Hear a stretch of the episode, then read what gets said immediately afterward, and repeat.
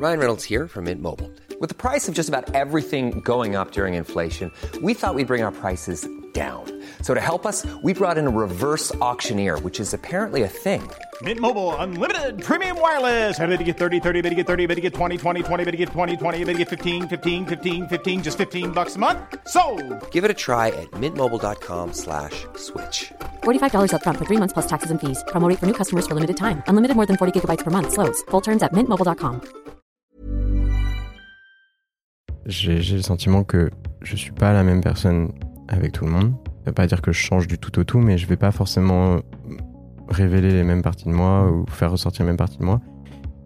Et je pense qu'il peut y avoir des gens qui te font euh, ressortir du positif, puis il y a d'autres gens qui peuvent te faire ressortir du négatif.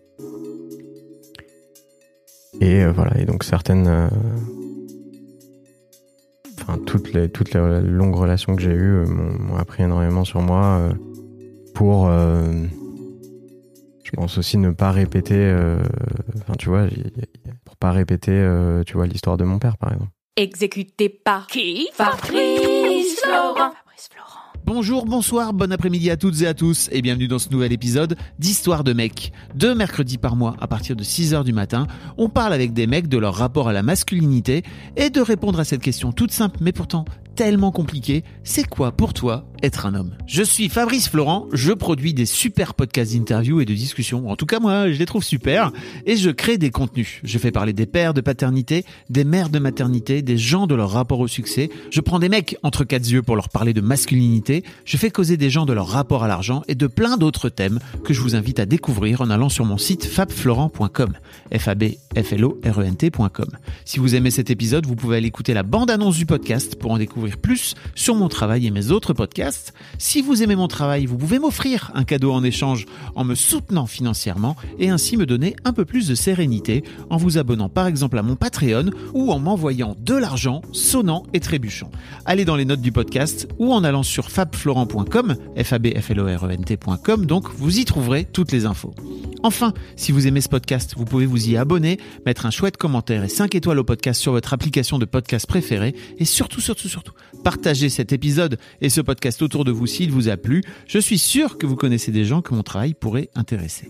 Vous pourrez également venir commenter avec mes auditrices et mes auditeurs chaque épisode directement sur mon Discord. Alors Discord, c'est un petit logiciel génial que je vous invite à découvrir, qu'il faut installer sur votre téléphone ou votre ordi. Vous pouvez également me suivre sur les différentes plateformes et réseaux sociaux. Vous pouvez vous abonner à ma newsletter et vous trouverez toutes ces infos pour me contacter dans les notes de cet épisode. Un grand merci d'avance et bonne écoute à vous. Ilias donc, salut Salut, Bienvenue dans Histoire de mec. merci. Euh, Ilias, on s'est rencontrés euh, dans, une, dans un week-end. euh, euh, je crois que j'en avais parlé avec Angelo, donc ça va être l'oc- ça va être l'occasion de, de faire un lien. C'est qu'on s'était retrouvés dans un week-end de, de constellation systémique. Si ça Mm. te va qu'on en parle. Ouais, On bien n'est pas obligé. Mhm.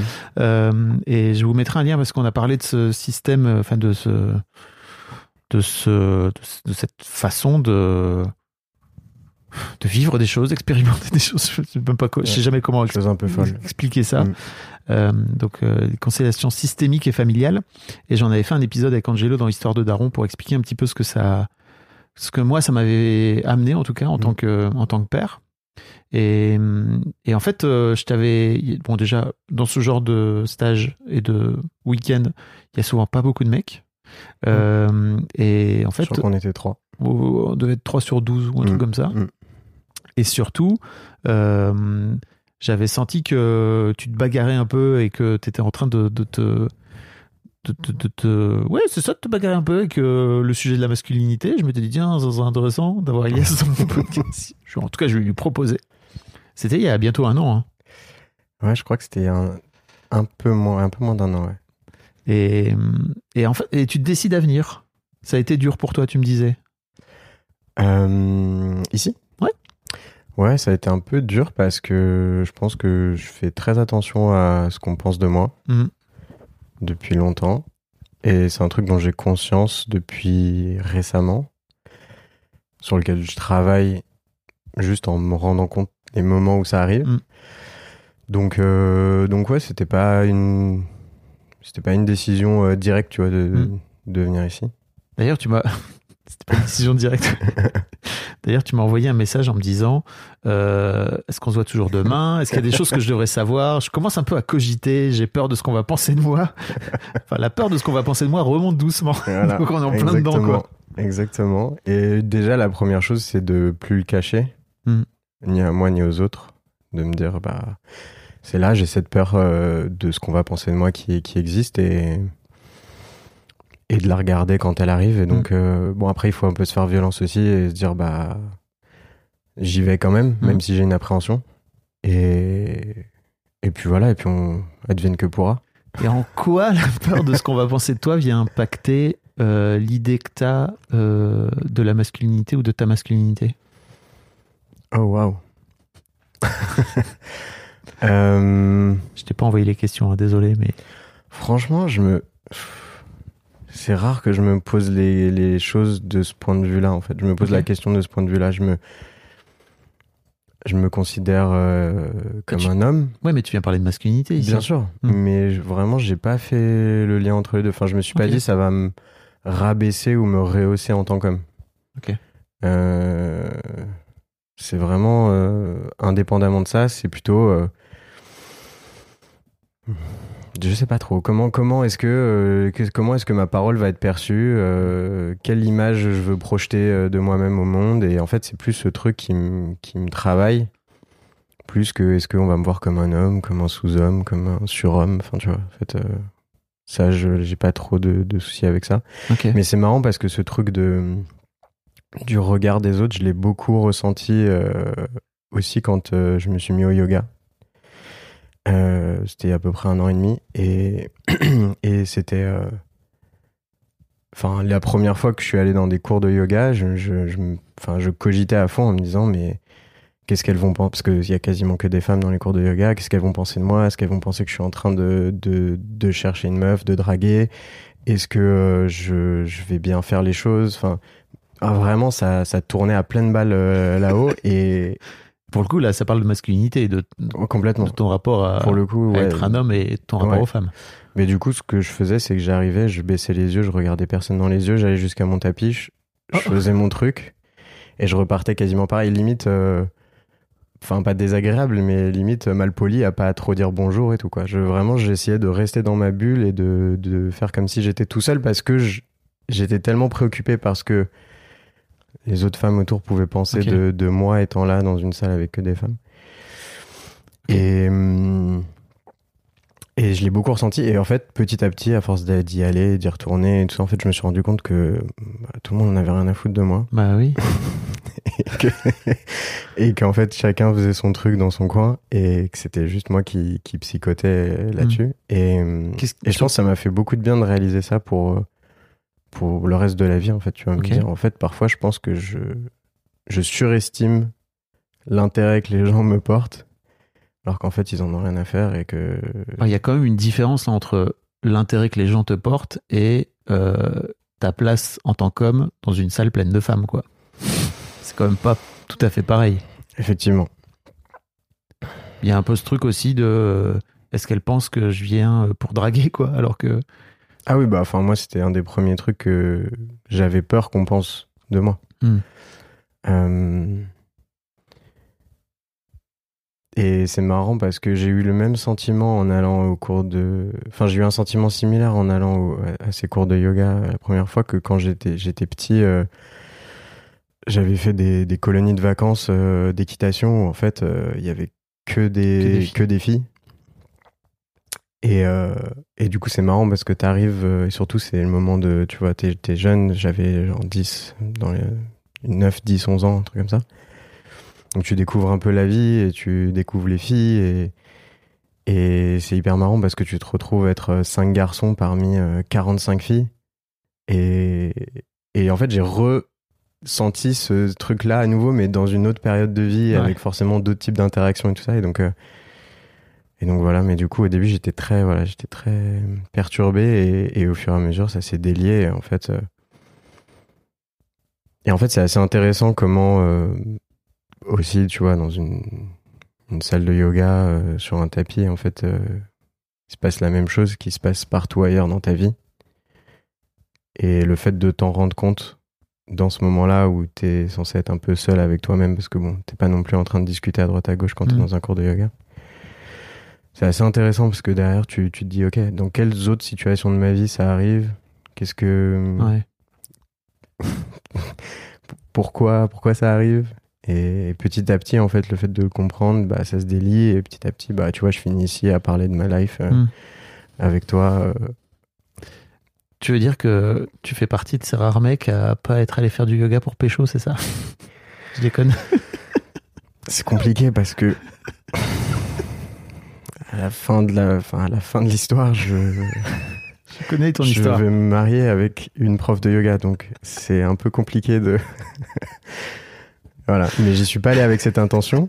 Il se trouve que ça aboutit à ça, mais je suis pas. Les je gars. suis pas allé avec cette intention. Vous savez quoi faire.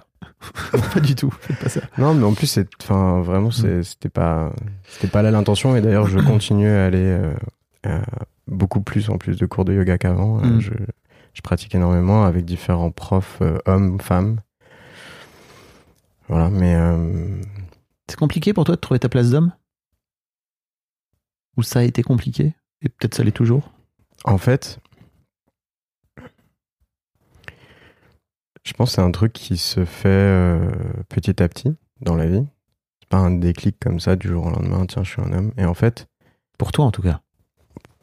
Pour moi, c'est effectivement ça. Et en fait, surtout quand tu m'as dit que la question principale, c'était euh, qu'est-ce que c'est pour toi être un homme? On va y venir.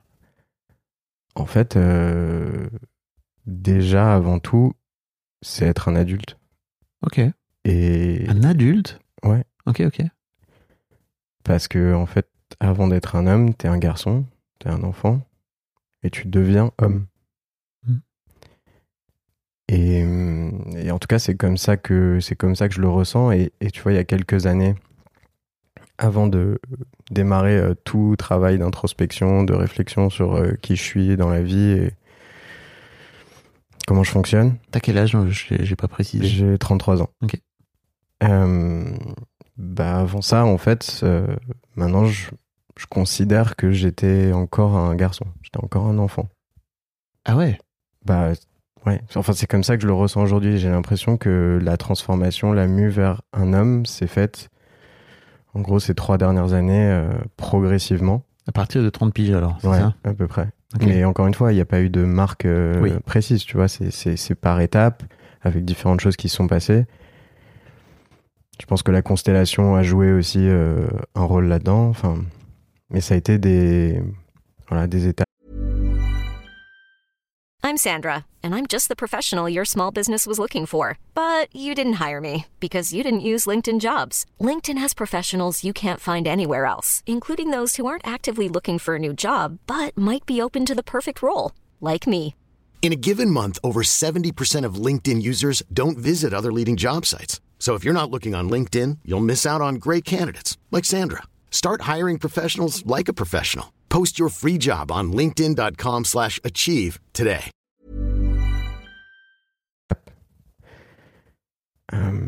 Mais avant de parler, euh, enfin, tu vois, avant de penser au, au- à la masculinité ou au genre, ce qui me vient, c'est en fait, c'est le fait d'être un adulte, un homme, et de plus, enfin, en tout cas, de, de délaisser une partie de de moi qui, que j'associe à l'enfance et quand t'étais dans ce cours de yoga avec toutes ces femmes et que t'étais un peu en train de te dire putain qu'est-ce que je suis en train de foutre là et euh, tout le monde va me regarder et tout, et tu disais toi-même que t'étais en train de revivre un truc euh, Mm. de l'enfance, Mm.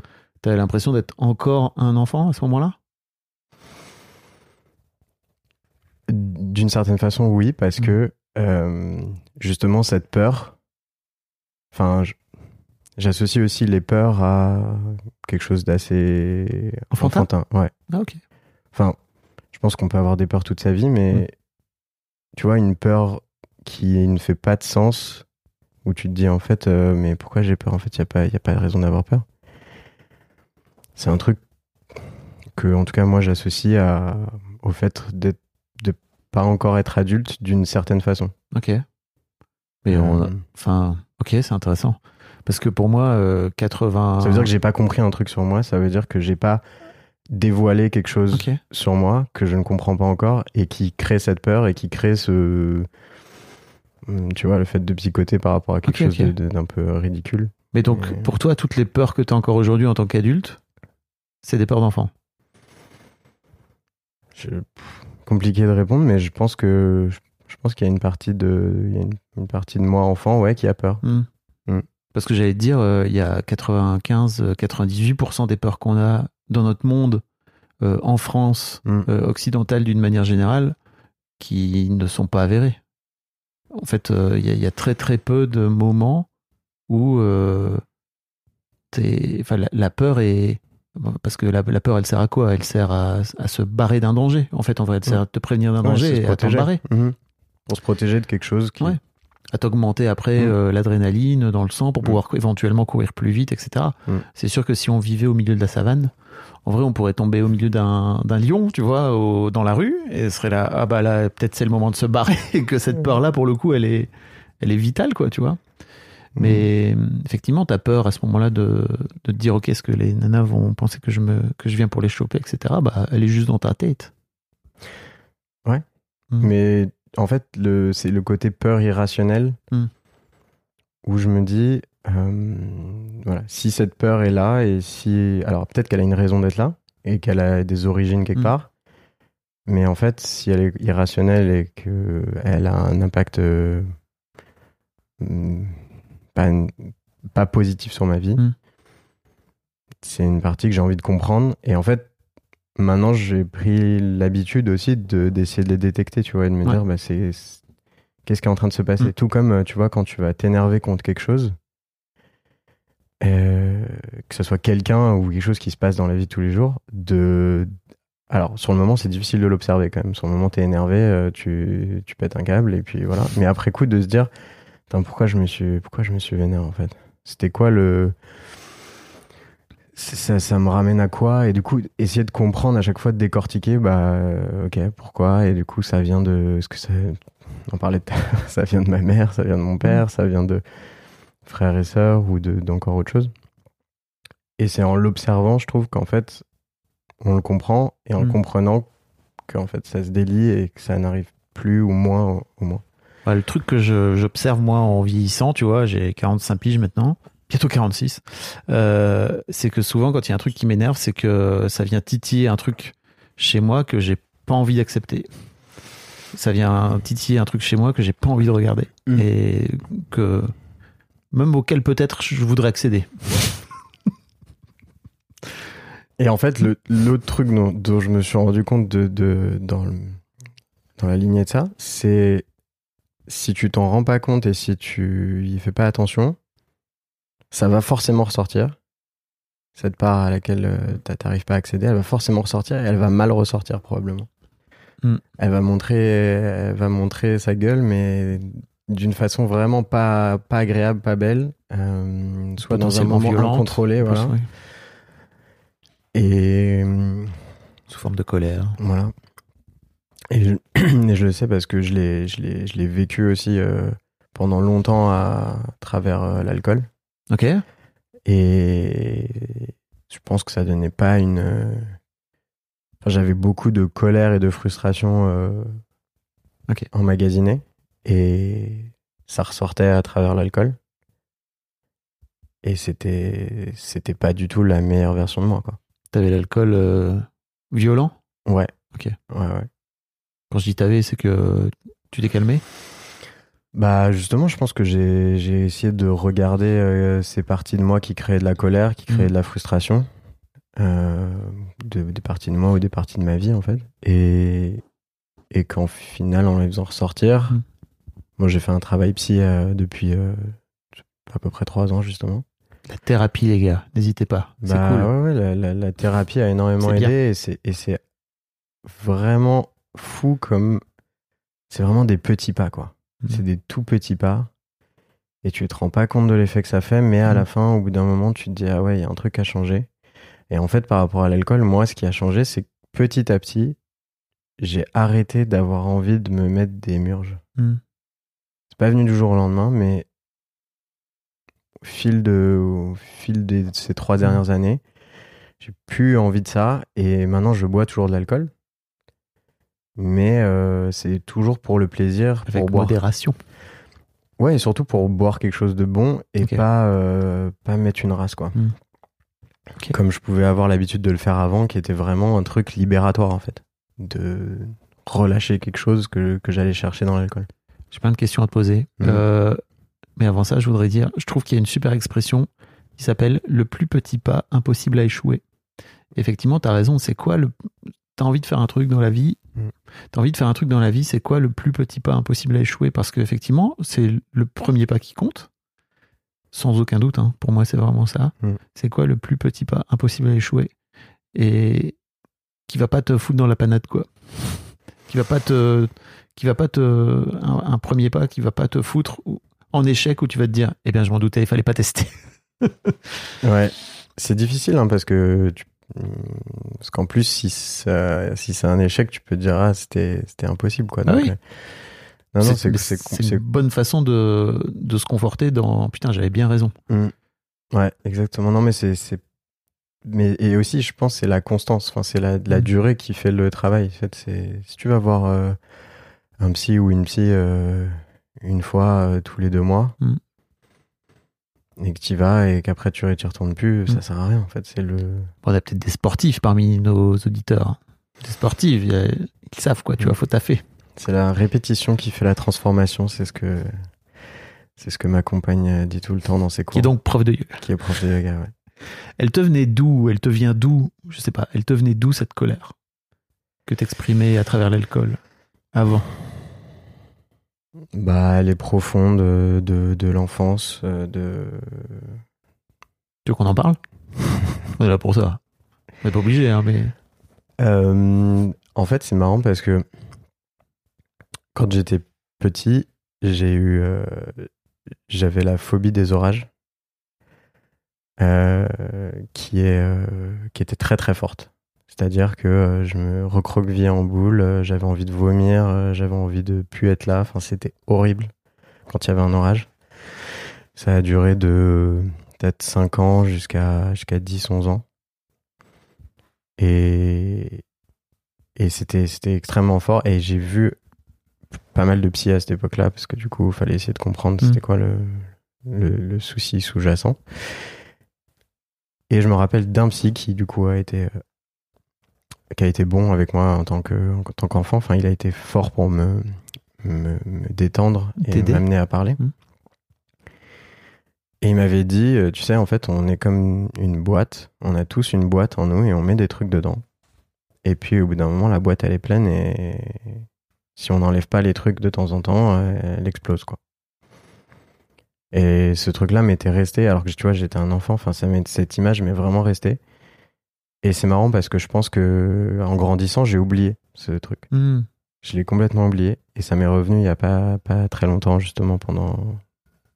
quand j'ai commencé à avoir une psy. Mais c'est hyper vrai, en fait, tu vois. Et donc, t'accumules des petites frustrations ou de la colère qui viennent de très très loin, tu- que tu fous dans ta boîte intérieure. Et puis, en fait, quand, si tu prends, fais pas l'effort de faire sortir ces choses régulièrement, de faire sortir cette colère quand elle doit sortir, bah, en fait, elle sort par elle-même. Et, et moi, ça venait, euh, je pense, de, mon histoire avec mon père, euh, où j'avais beaucoup de ressentiments enfouis en moi que je voulais pas voir, parce que je voulais pas nuire à la relation avec mon père. Euh, et, et qui, un jour, quand j'ai commencé à boire, vers 17 ans, est sorti, mais genre, euh, d'un coup. Euh, c'était un mix de colère et de, et de tristesse en fait très Mhm. profonde Qu'est-ce que t'as fait? En gros euh, enfin l'histoire est assez drôle enfin elle était assez drôle sur le moment parce que on était en stage euh, je faisais beaucoup de sport euh, quand j'étais euh, plus quand j'étais au lycée et on était en stage euh, d'entraînement à Tignes avec euh, avec mes potes et on le soir on était allé faire de la luge euh, on avait fait une grosse descente de luge et en fait il y avait un des potes qui avait une euh, une liqueur de de limoncello. Enfin, tu vois, du limoncello. Le truc hyper sucré, euh, tu vois, tu, bon. tu le sens pas, voilà. Tu et moi, sens pas j'avais que t'es en train de te j'avais absolument jamais bu d'alcool euh, Ouais. à cet âge-là. Et on fait de la luge, on rigole, on boit un peu de limoncello et tout. Et bref, je vois pas le truc venir. On, on arrête de faire de la luge, je sais plus, on va au bowling.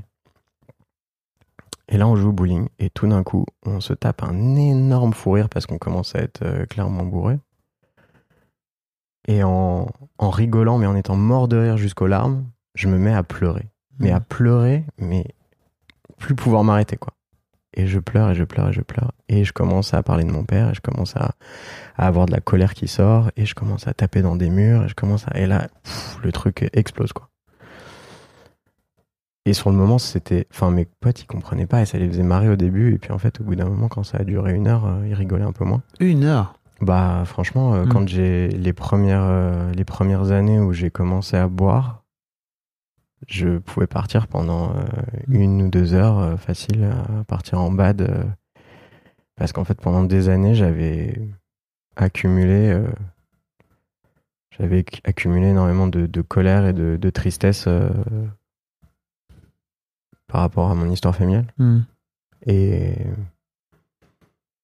et voilà, et en fait, au fil des années, pendant assez longtemps, j'ai eu ce, ce truc de.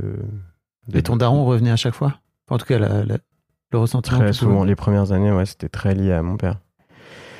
Et, euh, et après, petit à petit, ça s'est transformé. J'ai arrêté de bader. Et par contre, euh, je commençais à chercher la confrontation euh, avec d'autres hommes Ah, en, en étant bourré. Et bagarre. J'adorais. Et en fait, j'a- j'adorais aller me battre. euh, Mm. Enfin, c'est-à-dire, je commençais pas la soirée en me disant tiens, ce soir, je vais me battre. Mais en fait, c'est petit à petit, ça venait. Mm. Et en fait, il y avait un moment où je vrillais et. et j'allais- être mecs con. Ouais, j'allais être con, tu vois. J'allais être con pour, euh, pour chercher l'énervement chez l'autre, en fait. Tu cherchais. Alors, déjà, je, vous renvoie vers l'épisode de Gaspard G, euh, qui est un youtubeur qui raconte aussi qui est super bien. Sous tout, sous tout rapport, etc., qui est un, genre, un, peu, il a un peu une tête de gendre idéal et tout, Gaspard. Il raconte Putain, moi je pétais des gueules. En plus, il fait 1m95, tu vois, il est immense. Pouah, il pétait des gueules et tout. Il racontait ça et énormément de colère en lui, quoi. Euh, mais hum, tu cherchais à te faire casser la gueule? Ou à casser des gueules? C'est pas pareil, hein Parce que tu peux aller provoquer des mecs beaucoup plus costauds que toi. hein. Bah, j'allais provoquer des mecs beaucoup plus Ah costauds que moi. Et j'avais pas peur d'aller voir un mec de 1m90 euh, qui faisait deux fois mon poids. Tu Et... t'es peut-être péta avec Gaspard d'ailleurs. Bah écoute, je sais pas, mais j'ai beaucoup d'histoires euh, de, de, de bagarres en étant, en étant alcoolisé. Et, euh, et voilà, je cherchais pas, euh, tu te faisais je cherchais pas du tout à massacrer quelqu'un, quoi. Mm. Je, je cherchais la confrontation avec quelqu'un. De plus grand et de plus costaud que toi, éventuellement. Franchement, c'était, c'était, c'est- irrationnel dans ces Ouais, moments-là, en fait. Tu, vois, tu, tu calcules pas, tu te dis pas, tiens, lui, il a l'air d'avoir le bon gabarit. C'est pas du tout ça. Enfin, c'est juste, euh, il y a un gars euh, qui m'énerve un peu. Je sais pas pourquoi, parce qu'en fait, j'ai pas du tout analysé euh, qu'est-ce qui m'énerve Mm. chez des hommes ou pas. Donc, il y a un gars qui m'énerve un peu par son attitude ou je sais pas quoi. Je vais aller le titiller, je vais aller l'emmerder. Et puis, en fait, forcément, au bout d'un moment, Mm. ça va partir, tu vois. Et, et voilà, j'ai eu pas mal de, pas mal, pas mal de, de merde qui me sont arrivées comme ça. Et, et jusqu'à, en gros, euh, pour aller au bout du bout de l'histoire, euh, ça, a encore, ça a encore évolué vers euh, une forme de, de violence envers moi-même. Hmm. Euh, Tu tapais dans fait- des murs? en fait, ne, comment dire? Euh, Je pense qu'au bout d'un moment, j'ai arrêté de chercher cette confrontation avec l'autre, mais je continuais de m'alcooliser euh, fortement Mm. euh, en soirée. Alors, c'était pas régulier, tu vois, c'était pas de, c'était pas de la boisson tous les soirs, c'était une fois tous les trois mois. Euh, par contre, je me mettais une race, mais où je me rappelais plus de ce qui se passait, quoi. Et en fait, euh, il y a eu un soir, euh, deuxième déconfinement, décembre euh, 2020. Euh, soirée, euh, c'était vraiment le, le tout début, enfin c'était vraiment le déconfinement, la Mhm. veille du déconfinement, tu vois. Donc en fait, euh, on n'était même pas censé sortir, je crois, encore ce soir-là. Une amie qui fait une soirée, voilà, genre là, je, je bois à des mesures et je, je rentre chez moi euh, tout seul. Et euh, honnêtement, je sais pas ce qui s'est passé parce que j'étais en blackout, mais quand je suis revenu à moi-même, j'avais la main ensanglantée et, et je m'étais ouvert la main euh, probablement en tapant dans une vitre. Hmm. Et, hum, Et ça, ça a été le déclic. Parce que je me suis coupé, euh, je me suis coupé trois tendons. Oui, j'allais dire, tu peux te faire très mal. Je me suis sectionné trois tendons. J'ai, du coup, j'ai fini à l'hôpital. euh, j'ai été opéré, etc., etc. Et là, à ce moment-là, je me suis dit, ok, euh, bon. euh, ça faisait un moment que je me disais qu'il fallait que je fasse quelque chose, mais là, c'était.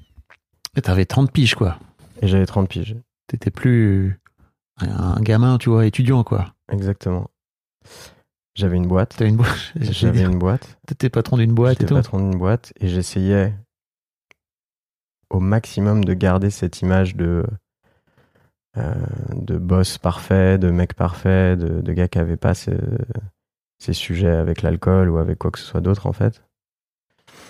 Mais j'avais ce côté euh, dark en moi euh, qui Mm. ressortait et d'ailleurs mes proches, mes amis qui me connaissent bien appelaient, appelaient ça Dark Ilias parce qu'en fait euh, parce qu'en fait c'était vraiment sombre ce qui ressortait à ce Mm. moment-là et du coup à ce moment-là j'ai commencé à avoir une psy et, et c'est là que les choses ont commencé à se dénouer et une des premières choses qui s'est passée quand euh, je suis allé voir cette psy, la première chose que, que j'ai dite, dit, mais en- je lui ai dit, mais en fait, je suis encore un gamin, quoi. Je suis capable de me, Mm. de m'éclater la main contre une vitre euh, tout seul. Je suis vraiment un gamin. Donc voilà, c'est pour ça que Qu'est-ce qu'il a fait, ton père, ou qu'il a pas fait pour te mettre dans un état pareil? Euh, juste pour, pour juste revenir sur ce- cette Mhm. histoire de, de blessure, je l'ai pendant un moment je l'ai pas assumé cette blessure. Je l'ai cachée. Je voulais pas que ça se sache. Dans ma boîte, j'avais dit que je m'étais je m'étais blessé en soirée, mais j'avais pas expliqué euh, Mhm. comment. Enfin, D'ailleurs, tu sais pas vraiment. Non, mais je sais que c'est moi qui me suis fait mal Mhm. tout seul en tapant dans une vitre. Donc euh, je le sais au fond. Je sais pas exactement comment, mais je sais que c'est comme ça que c'est arrivé. Et je et voilà, et je, et je voulais je voulais la cacher la cicatrice. Enfin, tu vois, T'as une belle cicatrice en plus. j'ai une hein. grosse cicatrice. Euh, mais aujourd'hui, je suis capable d'en parler et je suis capable de l'assumer Mhm. parce que j'ai fait ce travail Mhm. en fait. Mais sur le moment, j'avais extrêmement honte.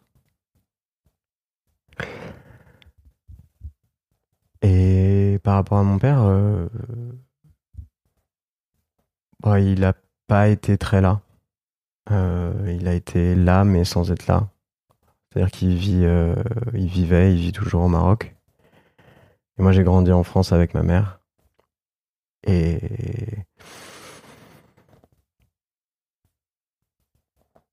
il y a eu un gros manque euh, de ce point de vue-là. Il y a eu, je pense, beaucoup de frustration et de colère envers lui que j'ai euh, accumulé en moi parce que je voulais pas nuire à, no- à notre relation comme on se voyait pas souvent quand on se voyait euh, je pense que lui comme moi on avait envie que ça se passe bien. Et en fait on a manqué d'une relation de proximité euh, forte comme tu peux avoir dans un foyer familial. Mm. je peux pas dire qu'il a été absent parce qu'il a toujours été là pour moi. Il, il est revenu régulièrement. Il m'a assuré une sécurité financière que j'aurais pas eu sans lui en grandissant. Mais, euh, mais d'un point de vue sentimental, émotionnel, euh, présence physique, il m'a beaucoup manqué. Tu crois qu'il en était capable? C'est-à-dire, bah, de t'offrir cette présence émotionnelle, affective, dont peut-être tu avais besoin en tant que petit garçon Et plus tard en tant que jeune homme, quoi. j'en sais rien, ce serait à lui de répondre à ça, mais euh, Aujourd'hui que tu, tu vois que tu as un peu taffé sur toi, hmm, que tu as. J'imagine que tu le vois différemment en tant qu'adulte, quoi, tu vois. aujourd'hui, je réalise que de toute façon, nos parents, ils font ce qu'ils peuvent. Enfin, tu vois, il faut pas essayer de leur euh, de, de les transformer en diables qu'ils sont pas en fait.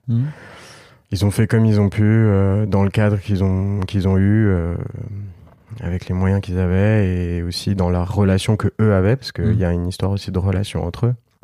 Ça dépend, enfin, c'est pas que lié à moi, c'est Bien aussi sûr. lié à leur relation à eux.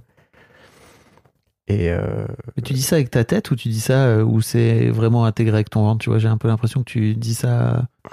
Tu dis ça avec. euh, Tu vois ce que je veux dire? Non, mais C'est enfin, la raison qui je, parle. Je, je, je, je pense pas être arrivé. Tu vois. Ok. Là, je pense pas être arrivé aujourd'hui. Ok. J'ai conscience de ces choses-là. Maintenant, je euh, T'as toujours du ressentiment envers lui. hein j'ai j'ai encore du ressentiment parfois. euh, j'ai j'ai- c'est pas complètement, complètement. Et je pense que je suis toujours sur ce chemin où je travaille et j'essaie de comprendre quand, euh, quand ça arrive euh, d'où vient cette colère, pourquoi elle est là. euh, Et, et aussi de faire l'effort. bah, C'est un truc qui est ressorti pendant la constellation, d'être reconnaissant pour les parties dont je, dont je dois être reconnaissant, Hmm. ou je peux être reconnaissant. Faut savoir dire merci par certains endroits, Voilà. effectivement. C'est ça. Et pas considérer, voilà, pas considérer que le tableau est totalement noir, Mm. mais pas considérer non plus qu'il est totalement blanc. Mm. Parce que du coup, ce que j'ai fait pendant longtemps, je pense pendant mon adolescence, de complètement mettre un voile sur tout ce qui me faisait chier Mm. et tout ce qui, en fait, j'avais, je considérais juste que c'était comme ça la vie et qu'il y avait rien d'autre. Et en fait, euh, ça me- c'est ressorti plus tard, quoi, au final, et assez violemment. Ok. Et hum, c'est c'est une discussion que vous avez eue, ton père et toi? Ouais, on l'a eu euh, plusieurs fois. Et parfois, je. On va dire régulièrement, maintenant, je reviens euh, avec euh, le sujet pour éclaircir certaines zones d'ombre que je comprends pas. Mm. Ce qui, je pense, euh, doit le faire un peu chier, mais bon, s'il a pas envie, il me dit, et puis Mm. voilà. Mais. Mais en tout cas, je pense que ça, au final, tu vois, avec le temps, à force de, de parler de ces sujets dont on n'a jamais parlé quand j'étais plus jeune, bizarrement, ça crée de la proximité. Parce qu'en en fait, on, Bah oui. on enlève. euh, on regarde ce qu'il y a sous la table, on le sort, on le met sur la table et on en parle. Et moi, en tout cas, personnellement, ça me fait du bien. Lui, euh, je sais pas si ça lui fait du bien, mais en tout cas, euh, souvent, il, il accepte d'en parler et ça s'est fait aussi avec ma mère. Enfin, on, a, on a eu des discussions à trois aussi parce qu'elle fait partie de l'équation. C'est pas juste un truc entre mon père et moi, c'est un truc de famille, quoi. Et, hum, et aussi, j'en ai parlé aussi parce que du coup, il a une, euh, il a une fille, il a eu une fille au Maroc qui est ma demi-sœur et une autre femme. Et tu vois, quand je dis que je suis sur le chemin, euh, je pense qu'il y a une partie de l'équation euh, que j'ai pas encore adressée. Ah. Bah, sa femme au Maroc, euh, j'ai pas, qui j'ai jamais parlé, et j'ai toujours, à qui j'ai toujours refusé de parler euh, Ah, jusqu'à présent. Ah oui. Mm. C'est c'est pas qu'elle t'est inaccessible, c'est juste que tu tu vas pas vers elle quoi. Mhm. Ok. En Et tout cas, les fois où on m'a donné l'opportunité de la rencontrer, j'ai pas eu envie et c'était voilà. Donc c'est pour ça que je te dis que c'est un chemin, tout Mm. n'est pas tout n'est pas fait, mais euh, Pareil pour ta demi-sœur alors, tu l'as jamais non rencontrée non, ma demi-sœur, on, est- on est Ok. en contact, on se parle régulièrement et et on s'aime. Euh, mais c'est voilà, c'est ce que je veux dire, c'est que c'est une équation euh, avec beaucoup de paramètres et que T'aurais tout l'impression n'est pas fait. t'aurais l'impression de trahir ta mère euh, si t'allais voir ta belle-mère, non? Ça a été. bon, je- alors, je pourrais pas l'appeler comme ça. Euh. C'est la femme de mon père. Ok. Euh, mais oui, il y a, il y a quelque chose de cet ordre-là. ouais. Ok. Mhm. Et t'en as parlé à ta mère? Oui, oui, avec ma mère, on en a beaucoup parlé. Pour le coup, elle a fait un. Enfin, elle, c'est exceptionnel ce qu'elle a fait euh, en m'élevant parce que. euh, Bah, au jour le jour, elle était toute seule. Et elle a toujours fait en sorte qu'on puisse parler ouvertement des choses, de mettre les sujets aussi sur la table quand il y avait besoin. Et, et pour le coup, il n'y a jamais eu aucun souci pour parler avec ma mère et, Mhm. et pour avoir un, un lien émotionnel, un lien sentimental avec ma mère. Elle a été. euh, elle, a- elle a joué le rôle de deux personnes euh, là-dessus, pour le coup. Ouais. Mm. Et, et aussi, à la fois le rôle de ton père, c'est ça Mm. Mais en même temps, c'est pas c'est pas un mec. Voilà, c'est pas un mec. Euh, Après, je pense que des figures euh, masculines, on peut en trouver ailleurs que, que chez son père. euh. Mais T'en as trouvé ailleurs, toi? Ouais, j'en ai, euh, j'en ai trouvé plusieurs. Il y avait mon, mon cousin déjà, un cousin qui avait, euh, enfin mon cousin qui a 15 ans de plus que moi. Mm. Et euh, dont j'étais très proche quand euh, justement j'étais enfant et adolescent. Et il a eu un rôle euh, mi-grand frère, mi-père parfois. Mhm. Et il y a eu aussi euh, mes entraîneurs sportifs, parce que je faisais beaucoup de gymnastique euh, de 11 à 17 ans. On va parler du sport. Avec plaisir, c'est mon dada.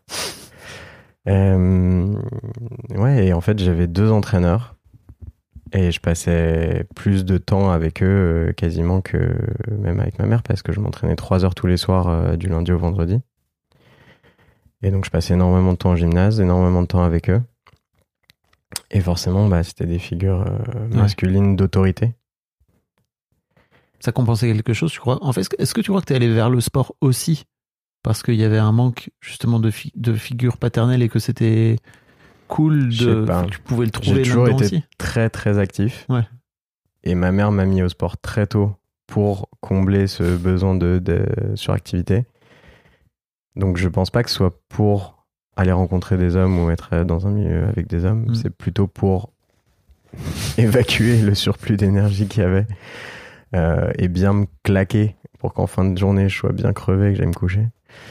Euh, plus que plus qu'autre chose mais en fait ça m'a donné quand même un environnement où en plus de ça la gymnastique euh, c'est un sport où finalement tu pratiques entre hommes et, enfin entre garçons entre filles Mhm. parce qu'on était enfants on était adolescents enfants à ce moment-là et donc euh, donc c'est tu te retrouves quand même dans un cadre où t'es- tu t'entraînes avec des mecs tes entraîneurs c'est des mecs et tu vois les filles à l'autre bout du gymnase mais euh, pendant le- l'entraînement t'as pas d'interaction avec elles Euh, mais c'était ouais ça a été des figures importantes et, et qui du coup te, te cadrent euh, euh, et qui te connaissent aussi très bien. Parce Mhm. qu'en fait quand tu te vois à ce niveau là tous les jours euh, les entraîneurs ils te connaissent parfaitement ils savent ils savent comment t'énerver ils savent comment te rassurer ils- enfin tu vois ils, ils connaissent ta psychologie euh, ils savent travailler avec toi Je me demandais, tu parlais de ton stage euh, à Tignes, là où tu t'étais pris Mhm. ta première murge. J'imagine que le lendemain, t'étais pas Jojo. T'avais un entraîneur qui était là sur le, sur le, ouais dans le stage avec toi. Tu, Ouais, mais il t'a- était pas là où. il je crois qu'il était pas venu au bowling. Il était pas là, donc il m'avait pas vu euh, dans cet état-là. Puis t'as quand même vu le lendemain, non? Il m'a vu le lendemain, ouais. Il, il t'a dit. des- Je crois que. Enfin, j'ai pas vraiment de souvenir, mais je pense qu'il il avait été. euh, il avait une attitude euh, compatissante. Enfin, tu vois, il était pas. Il m'a pas. Il m'a pas défoncé le lendemain, quoi. T'aurais aimé peut-être? Avec le recul. Tu sais, tu Aucune parlais d'avoir un cadre. Ouais, ouais, non, mais il- non, mais c'était, euh, c'est, alors c'était l'année après que j'arrête la gym, donc c'était, j'étais Ah, dans un stage de pentathlon. C'était, c'était, euh, c'était avec du coup dans un autre cadre et euh, et le coach était euh, était beaucoup moins euh, strict que ceux que j'avais en gymnastique. Et d'ailleurs, je pense que c'est une des raisons pour laquelle j'ai arrêté la gym, c'est qu'il y avait trop de, ça manquait de liberté. ça manquait de liberté et c'était très très encadré. Donc, euh, j'ai eu envie de voir autre chose et je me suis mis au pentathlon euh, moderne euh, avec des potes qui en faisaient. C'est quoi pentathlon alors? C'est quel sport? C'est, il y a cinq sports. Oui. Donc c'est Ça, je l'avais, Pinta. natation, tir, course, escrime, équitation. Et moi, je faisais pas l'escrime et l'équitation parce que c'est des sports qui, bon, tu t'y mets pas du jour au lendemain et c'est des sports qui sont assez demandeurs. Donc je faisais, euh, je faisais surtout de natation, tir et course avec euh, mes potes. Mais pareil, j'étais reparti sur un rythme de euh, 5-6 entraînements par semaine. Enfin, c'était, euh, c'était intense aussi. Et c'était un autre cadre et un cadre un peu plus cool que celui que j'avais connu euh, à la gym, pour le coup. Ok. Pourquoi le sport alors?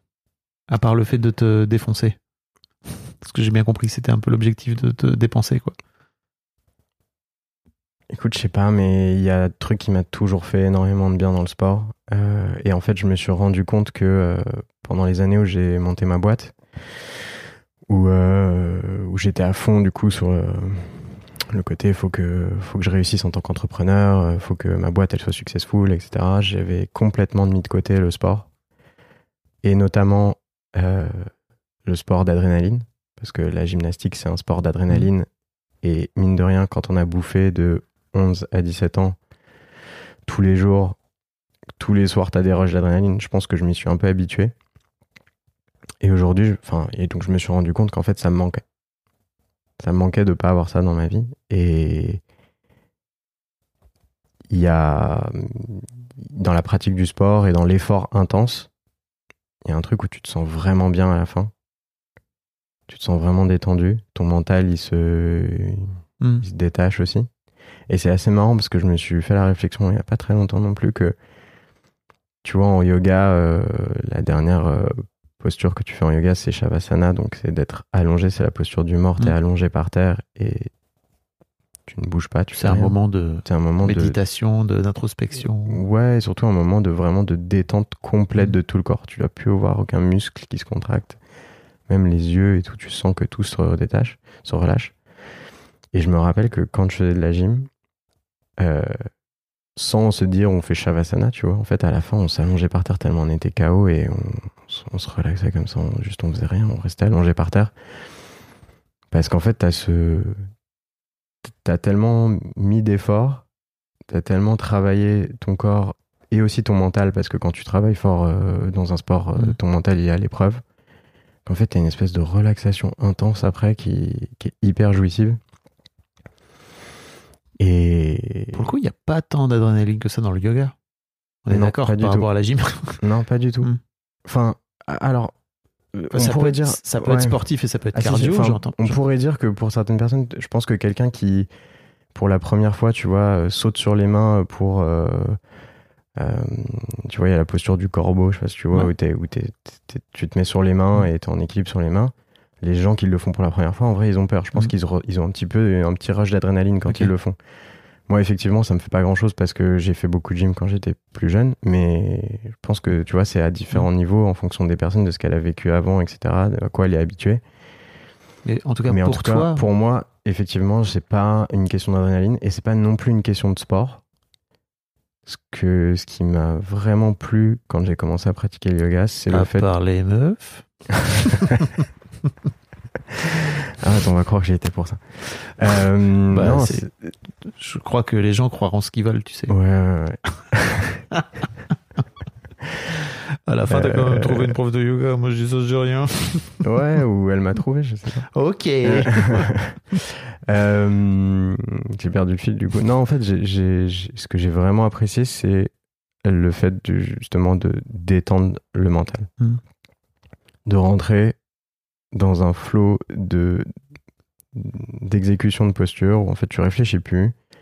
Et en fait, le yoga, enfin de ce que j'ai entendu, hein, je suis pas du tout un expert, mais de ce que j'ai entendu, euh, c'était aussi une pratique avant de rentrer en méditation. C'était une pratique Mm. pour se préparer à la méditation. Et en fait, je ressens vraiment ça. C'est-à-dire qu'à la fin d'une bonne séance de yoga, avec euh, un prof ou une prof qui m'a bien accompagné, m'a bien fait rentrer dedans, il y a des trucs où genre j'ai des espèces de d'épiphanie, enfin tu vois, où Mm. tu te dis en fait, ah attends, je viens de comprendre ce truc sur moi, ou je viens de comprendre ce truc sur telle situation que j'ai vécue, et ça te, ça se fait naturellement, sans te forcer à réfléchir, et et c'est beaucoup plus pour ça que j'y vais que euh, pour euh, gagner en souplesse ou faire du sport ou ce que tu veux. C'est beaucoup plus pour cet état de relaxation du mental qui, je trouve, euh, fait beaucoup de bien. Ok. Je suis allé en Inde un mois euh, Mhm. faire euh, une semaine, dix jours de, de, de, méditation euh, Ayurveda incroyable, quoi. Tu vois, tes massages à Mhm. quatre mains et tout, pff, complètement taré. Et effectivement, il y avait des séances de yoga euh, et à la fin, il y avait toujours 20 minutes de méditation. Et c'est pour ça que pour moi, dans ma tête, il y avait vraiment la fin. C'est vraiment, je te disais tout à l'heure de méditation, c'est que pour moi, les deux étaient complètement corrélés, quoi. C'était trop, c'était chouette. Bah, écoute, dans la, dans la poursuite de cette pratique du yoga, j'ai commencé à me mettre à la méditation il y a quelques mois, Mhm. quelques semaines, quelques mois, Euh, avec Maude, du coup, euh, Ta chérie. ma chérie qui, qui, qui enseigne la méditation. Et c'est vraiment, enfin, c'est c'est un vrai exercice euh, avec, envers soi-même, en fait. C'est c'est vraiment de, déjà de, de s'y mettre et après d'arriver de, d'arriver à se mettre dedans, de, de rester dedans. C'est marrant, mais c'est. Alors c'est très drôle parce que moi, quand je l'ai découvert, la méditation, j'étais en plein dans ma boîte, Mm. en mode productivité, compétitivité, Mm. compétition. Et l'un des trucs que j'ai adoré quand j'ai commencé, c'est putain, en fait, voilà un truc où il y a rien à réussir, où rien à gagner. Il y a juste à Mm. être là, à te poser le cul et juste à respirer. tu. Bah, c'est bien que tu réussi à te le dire dès le début parce que c'est un truc qu'il faut. C'était dans, tu vois, dans mon app, là, dans l'intro, la, Ouais. la meuf dit ça, et j'étais là, oh putain, génial, je prends. J'ai vraiment juste d'être là et de rien, de décrocher le cerveau et d'être, euh, ça m'a fait, enfin, je crois que j'avais, j'ai compris ça assez rapidement de me dire, waouh, un espace où il n'y a pas à gagner, quoi. Hmm. Et il y a plein de gens après que j'en- j'entendais qui me disaient Moi, j'arrive pas à la méditation. Je disais Mais en fait, il n'y a pas à arriver. Il y a juste, euh, tu vois, à, à être. tu peux ne pas y arriver dans le sens où tu peux avoir des pensées qui viennent et tout. Ok, Mhm. mais. en Encore fait, une fois, hein, je suis pas un expert de la méditation et je, je- ça fait. Hmm. Je, je m'y suis mis depuis euh, relativement récemment. Mais je peux comprendre ce truc de pas y arriver dans le sens où si pendant 15 ou 20 minutes de méditation, tu fais que En boucle ouais. tourne- que réfléchir, que penser à ce que tu vas faire dans la journée, etc. À la fin, tu peux avoir la sensation ah j'ai pas réussi à méditer. Mhm. Même si en réalité, t'as probablement médité, mais t'as pas relâché le mental, Mhm. t'as pas réussi à relâcher le mental. Et ce que je trouve assez difficile, euh, parfois quand tu essayes de méditer seul, c'est-à-dire sans euh, justement sans être guidé par la voix, etc. Je trouve que ça t'emmène beaucoup plus loin quand tu, tu réussis justement à détacher le mental. Ouais. mais parfois justement tu peux tourner en boucle sur tes, sur tes pensées et c'est difficile et ça demande du coup de bah, c'est la répétition qui fait la transformation c'est ça. Donc faire un petit peu tous les jours et au bout d'un moment ça, ça devient beaucoup plus naturel et Et pour les gens qui nous écoutent, moi j'ai plutôt envie de dire commencez par une euh, avoir une voix dans les oreilles en fait, Mhm. parce qu'effectivement c'est peut-être moins efficace entre guillemets, mais en fait euh, je trouve que ça aide vraiment à poser le mental justement d'avoir quelqu'un qui te parle. et, et en fait à la fin effectivement t'as beaucoup moins besoin. Moi j'ai médité tous les jours pendant genre deux ans et demi quoi. Je me suis calmé, mais euh, mais c'était incroyable. Et a priori, les effets de la méditation, ils arrivent sur le long terme. C'est pas, Mm. c'est pareil que voir euh, un Oui. thérapeute, une thérapeute. C'est pas en y allant deux fois que de ça va changer quelque chose. Voilà. C'est parce que tu le fais tous les jours Mm. pendant deux ans que ça change quelque chose à ta vie. Et effectivement, faut commencer par, comme tu disais, un petit pas. hein. Donc Petit ça, pas impossible à échouer. un petit pas impossible à échouer. Très bonne. euh, Je trouve ça très je le reprendrai. et euh, mais c'est surtout la répétition, quoi, d'y retourner tous les Mm. jours et que ça fasse quelque chose ou pas, au bout d'un moment, ça finit par, euh, par avoir un effet. Et aujourd'hui, bah, je, je médite tous les jours, euh, deux fois, quand, quand j'arrive à trouver le temps, deux fois par jour. Et pareil, même effet qu'avec le yoga, parfois j'ai des, j'ai des espèces d'épiphanies sur des sujets où je me dis, ah tiens, j'avais pas vu ce, ce truc, je l'avais pas vu comme ça. Et en fait, je me rends compte que. je- et, et du coup, ça, de ce point de vue-là, ça change ta vie parce qu'en fait, quand tu commences à comprendre des choses différemment, tu peux prendre des actions différentes et tu peux, tu peux Oui. changer ta vie. Euh, c'est quoi les trucs finalement que t'avais peur qu'on dise de toi Là, ça fait quasiment une heure qu'on parle. Non, j'en sais rien, c'était une peur irrationnelle. je sais pas. Euh, C'est quoi ton rapport aux femmes? Attends, parce que tu m'as laissé sur la première question, je, je- Mm. je peux. Ah, Vas-y, vas-y. Euh, Sais pas, en fait, quand, ce qui, ce qui, ce qui m'est venu aussi la première fois que tu m'as proposé, c'était mais qu'est-ce que. C'est quoi l'intérêt d'écouter mon histoire? Enfin, tu vois, il n'y a pas. Pourquoi? Enfin, je, je- c'est quoi le, le mérite de, Qu'est-ce que j'ai fait qui mérite d'être écouté aujourd'hui, tu vois? Donc, c'est plus ça de, se dire. euh, hum, Parce qu'il y a des gens qui vraiment vont avoir un intérêt à écouter ce que j'ai raconté. Tu veux dire des gars qui sont tellement en colère, euh, qui se murgent la gueule et qui vont se taper avec des mecs, il n'y en a pas d'autres. Je suis désolé, il n'y avait que toi. et qui peut-être sont en plein dedans d'ailleurs, tu vois. Et qui Mhm. peut-être vont t'écouter et se dire Ah putain, peut-être je suis pas obligé de faire ça. Ouais. Ouais, bah, ce que j'espère et ce que je conseille, c'est de faire, euh, d'agir avant que, avant que- ça devienne grave, parce que moi j'ai attendu un peu trop, je pense, avant d'agir. Et puis t'aurais pu te faire Et j'aurais pu. beaucoup plus mal, Ouais. surtout. Et puis j'étais passé toutes les autres fois où j'ai eu d'autres histoires où je me suis pété des trucs, où j'ai, où j'ai eu des, des trucs un peu graves et moins graves que ça, mais ça, voilà, il y en a eu plusieurs des histoires et là, ça a été vraiment le point culminant. où Je me suis dit, il faut. Mais bon, parfois, je me dis aussi que pour revenir à l'équilibre, il faut passer par un extrême et Faut savoir toucher le fond. Hein. Ouais, alors moi je le vois plus comme le, tu vois, le pendule Mhm. qui, qui bascule d'un côté à l'autre et qui en fait pour pouvoir s'arrêter à, à l'équilibre a besoin d'aller toucher les extrêmes et de repasser sur l'autre extrême et comme ça et plusieurs fois jusqu'à petit à petit s'arrêter au milieu et venir se stabiliser quoi. C'est une belle image. J'aime bien les images. Et Bon, c'est- les meufs alors? Euh, C'était pas ça la question que tu m'avais posée à la base. C'est quoi ton rapport aux femmes Je t'ai demandé. Mais tu m'as dit qu'on allait parler de mecs. Ouais, ouais. Regarde les, regardez-le fuir. oh putain. Euh, bah écoute, euh, T'étais un séducteur? Oui. Oh bah t'excuses pas, hein. Non, mais je, je, je réfléchis déjà, ça, c'est ma mère. Enfin, le rapport aux femmes, euh, Mhm. je pense à ma mère. C'est celle qui m'a élevé, euh, qui m'a qui m'a pas tout appris, mais qui m'a appris beaucoup, qui, qui s'est occupée de moi jusqu'à mes 18 ans. Comme je te disais, qui a joué euh, souvent le rôle de, de deux personnes. Euh, Et puis après, euh, quand j'ai commencé euh, à l'adolescence à justement à comprendre ces, ces jeux de séduction, oui, j'ai commencé à. bah, D'ailleurs, ça a commencé en, en colonie de en colonie de vacances euh, d'équitation. Allez là. Forcément. C'est là-bas. Euh, Ouais, et puis non, je- j'ai. Ah, c'est difficile comme question. J'ai eu des, j'ai eu surtout des relations longues, en fait. Euh, la première, euh, première fille avec qui j'ai été en couple, euh, ça a duré de 13 à 18 ans Oh yeah. pendant toute l'adolescence, tu vois. Et c'était, enfin, c'était, c'était un grand amour. Et à cette époque-là, bah, tu te dis ça va durer toute la vie, enfin, tu vois.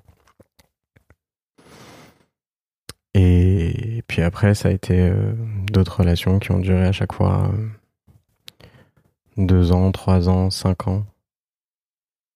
Et, euh, elles ont toutes été différentes. Elles ont toutes été différentes et elles m'ont toutes, je pense, appris quelque chose sur moi et révélé, fait, révélé une partie de moi. Et en fait, ça m'a fait me rendre compte aussi que, en tout cas, moi, je suis pas forcément la même personne avec tout le monde. Ok. Je vais pas dire on parce que J'aime bien que c'est pas. Voilà. J'aime bien C'est que les gens parlent. c'est c'est- c'est ce que je ressens. J'ai j'ai le sentiment que je suis pas la même personne avec tout le monde. Ça veut pas dire que je change du tout au tout, mais je vais pas forcément révéler les mêmes parties de moi ou faire ressortir les mêmes parties de moi.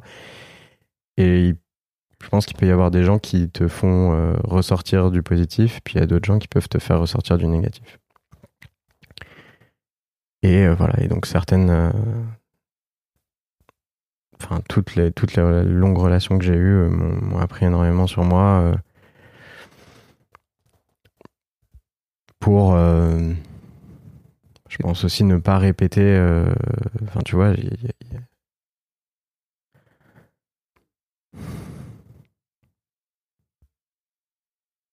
pour pas répéter tu vois l'histoire de mon père par exemple Hmm.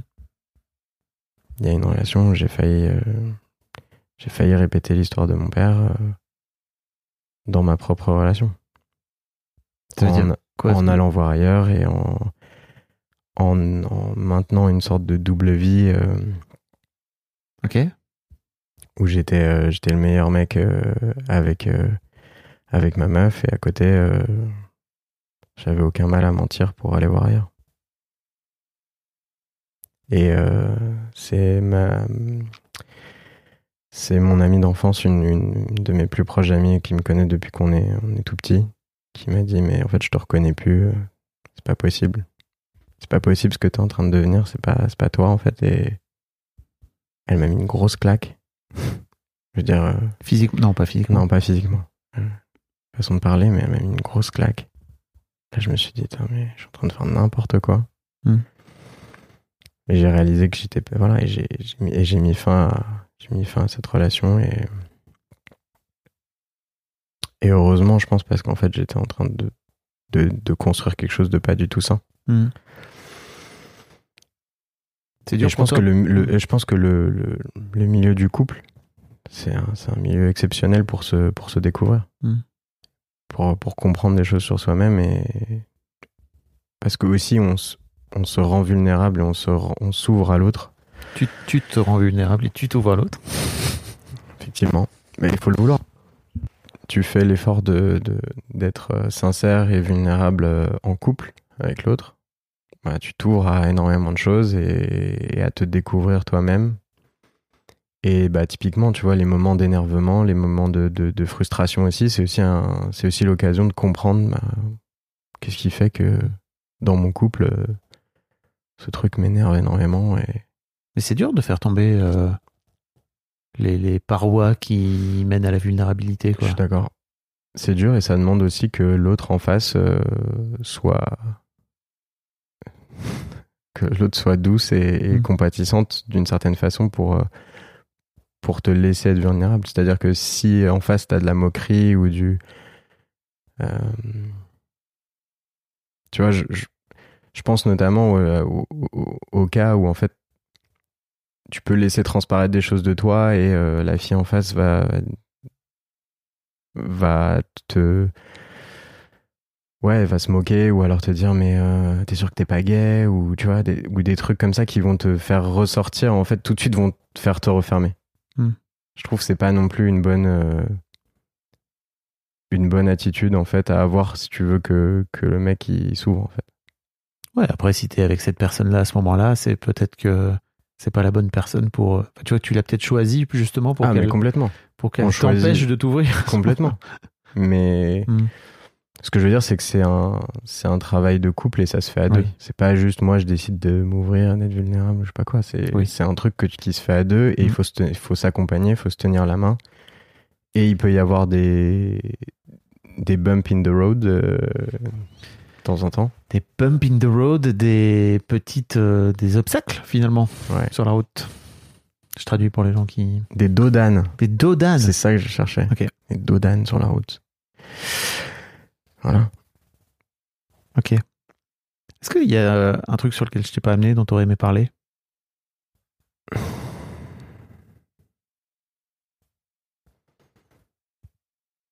En rapport avec la masculinité?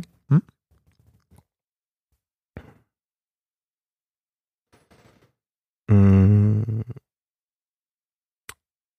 Bon, il y a un truc, mais c'est un peu dans la continuité de, de ce que ce qu'on disait là. En fait, c'est euh, euh, au début de, de ma relation avec euh, avec euh, il y a eu un événement, je pense, qui a été assez important et assez fondateur, qui a où j'ai justement surréagi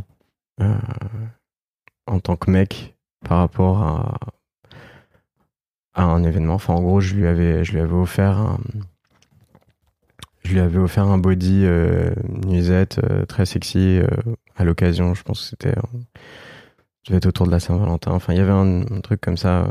Et et moi, en lui offrant, je m'étais dit qu'en fait, c'était quelque chose qui était lié à notre intimité, qui était lié à à, à notre couple.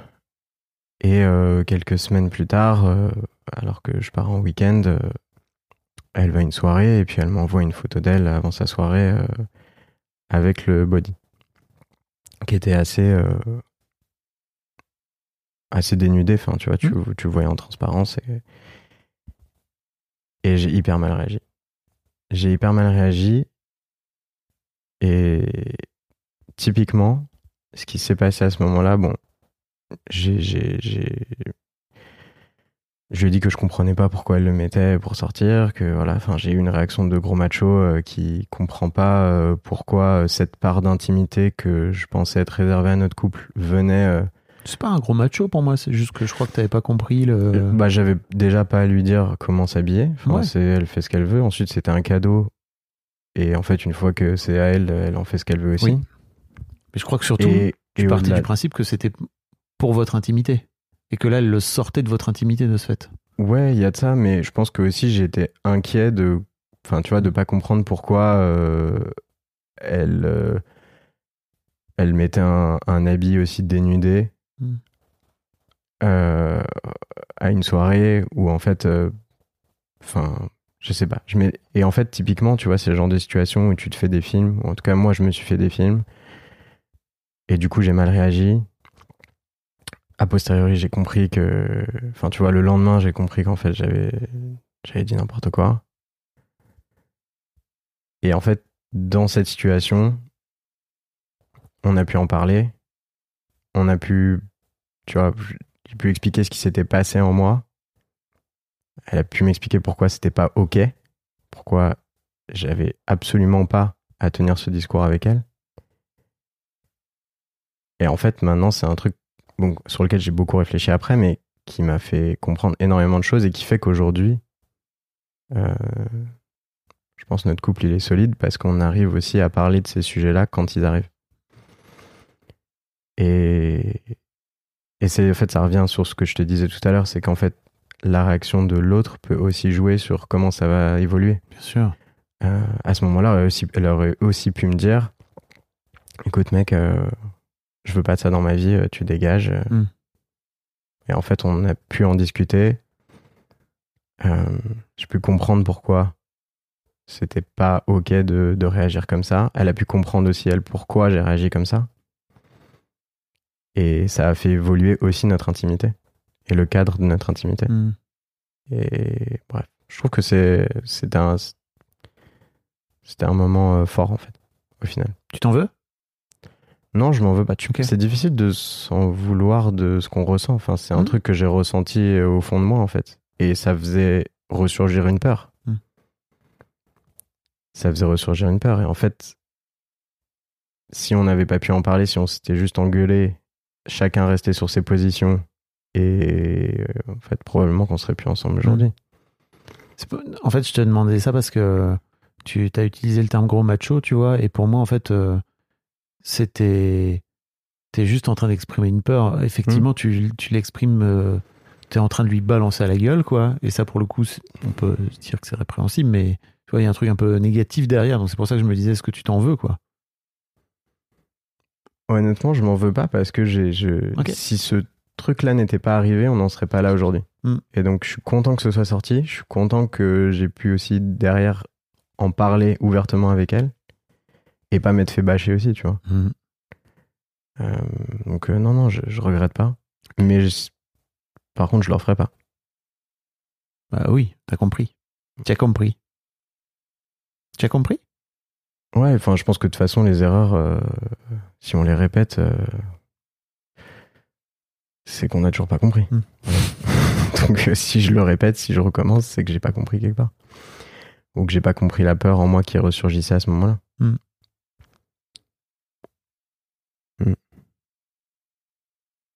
Merci, Yes. Bah, merci à toi, C'était vraiment super. c'est vrai? Bah oui. Écoute, ça me te fait plaisir. Même si tu pars du principe que vraiment euh, ton histoire est unique et qu'il n'y a vraiment aucun mec euh, qui se fracasse euh, la main en, en tapant dans une vitre. Ça n'existe pas. J'adore, j'adore nos discussions et aussi en dehors du micro, donc je suis très content. C'est cool, merci. Un grand merci à vous d'avoir écouté jusqu'au bout. Pensez à rejoindre le serveur Discord pour venir commenter avec le reste de ma commu. Je vous trouverai tous les liens dans les notes de cet épisode. Et si mon travail vous plaît, je vous rappelle que vous pouvez m'offrir en échange un peu de sérénité en vous abonnant à mon Patreon ou en m'envoyant de l'argent en vous munissant de votre CB. Vous trouverez tous les liens dans les notes de cet épisode également. Bonne fin de journée et j'espère à très bientôt pour un nouvel épisode de podcast.